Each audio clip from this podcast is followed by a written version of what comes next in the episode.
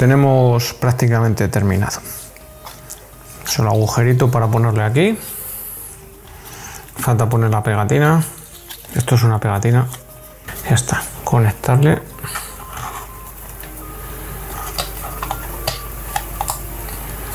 Está aquí. Lo voy a dejar un poco provisional porque mi idea es dejarlo un poco a modo de portátil.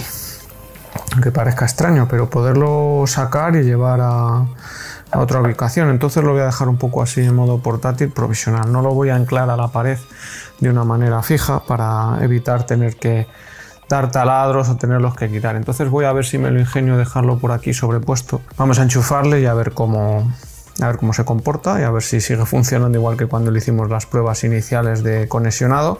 Una vez que está rematado, vamos a ver cómo, cómo se comporta. Bueno, pues eh, ya está. Tenemos montado todo lo que sería toda la parafernaria de, del equipo, según habéis podido ver. Ya está montado, está en la cajita. Tenemos las dos, los dos cables, uno de entrada y otro de, salida. Y voy a, a enchufarlo a ver si ahora ya una vez que está en su caja definitiva funciona como, como ya probamos y era de esperar el enchufe normal, el enchufe a la, al termo, está así provisional, vamos a verlo. Lo voy a enchufar, está preparado. Vemos que el consumo son entre 280 300 y pico vatios, aquí se ve, y la producción son 500. Hoy la batería no está llegando a, a mi absorción ni a ni hacer su voltaje de flotación porque no, no da, no da. No ha llegado a esos 54 voltios. Está en un 98% de, ciento del shock, 98,2, pero no, no da para mucho más. Es el día que hay, son las 2 de la tarde, entonces no, no da para mucho. Vamos a ver ahora, como decía, está esto enchufado voy a dar el, enchufe.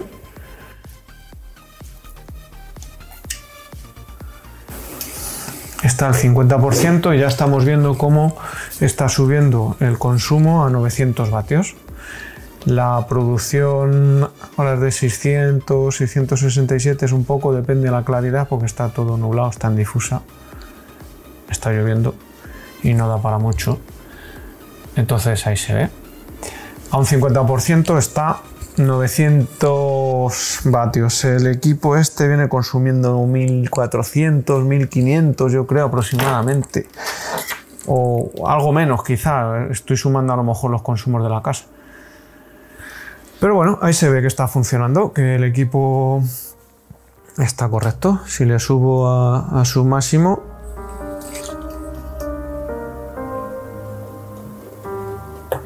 Ahí está, 100%.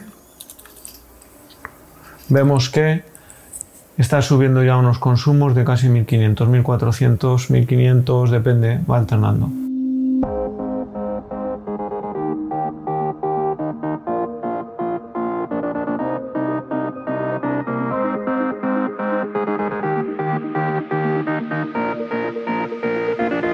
Mirad, lo bajo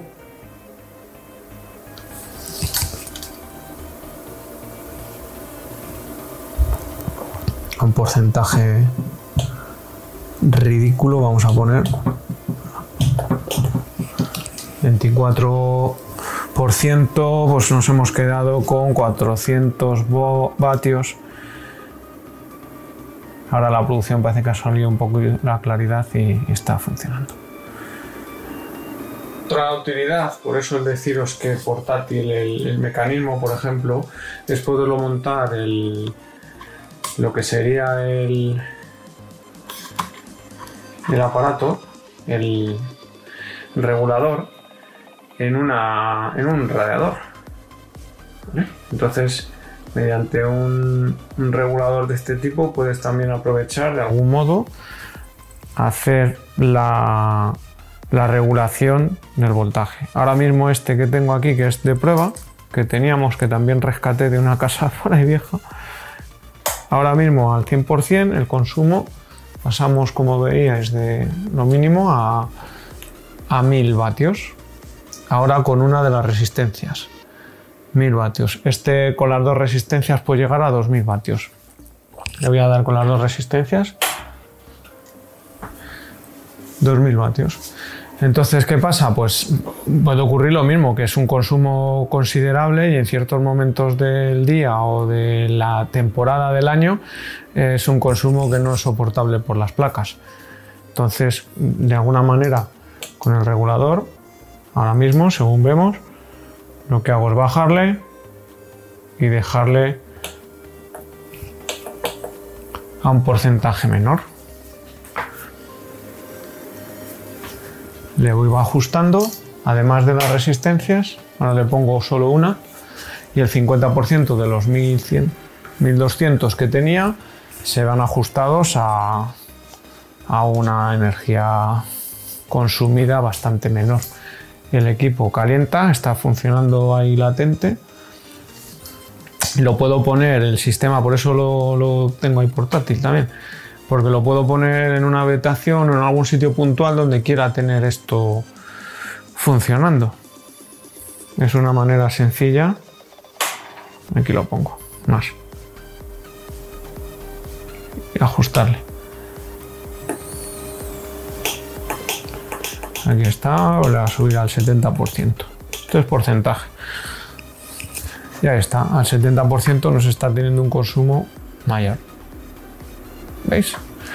Esto ya, como os decía, cada uno en sus necesidades va buscando las soluciones o alternativas que puede uno cubrir y necesitar. Ya veis cómo funciona un regulador de voltaje, hemos visto cómo se preparaba, cómo lo montaba yo con los útiles que he tenido cómo lo he puesto en marcha y cómo podéis vosotros de alguna manera muy sencillita y muy económica, además de reciclar comprando un aparato muy pequeño, pues ajustarlo. Esto, claro, implica algunos contratiempos si tienes que estar en casa, lo tienes que ajustar o demás, pero por lo demás es una solución muy útil para poder solventar de alguna manera esos días en los que las condiciones no son las más propicias y tenemos que jugar un poco ajustando los valores de tanto consumos como con la producción. Espero que os resulte de interés, ya me decís en los comentarios vuestros experimentos con estos aparatos que seguro que tenéis de todo por ahí ideado y vamos viendo y avanzando. Un saludo, hasta luego.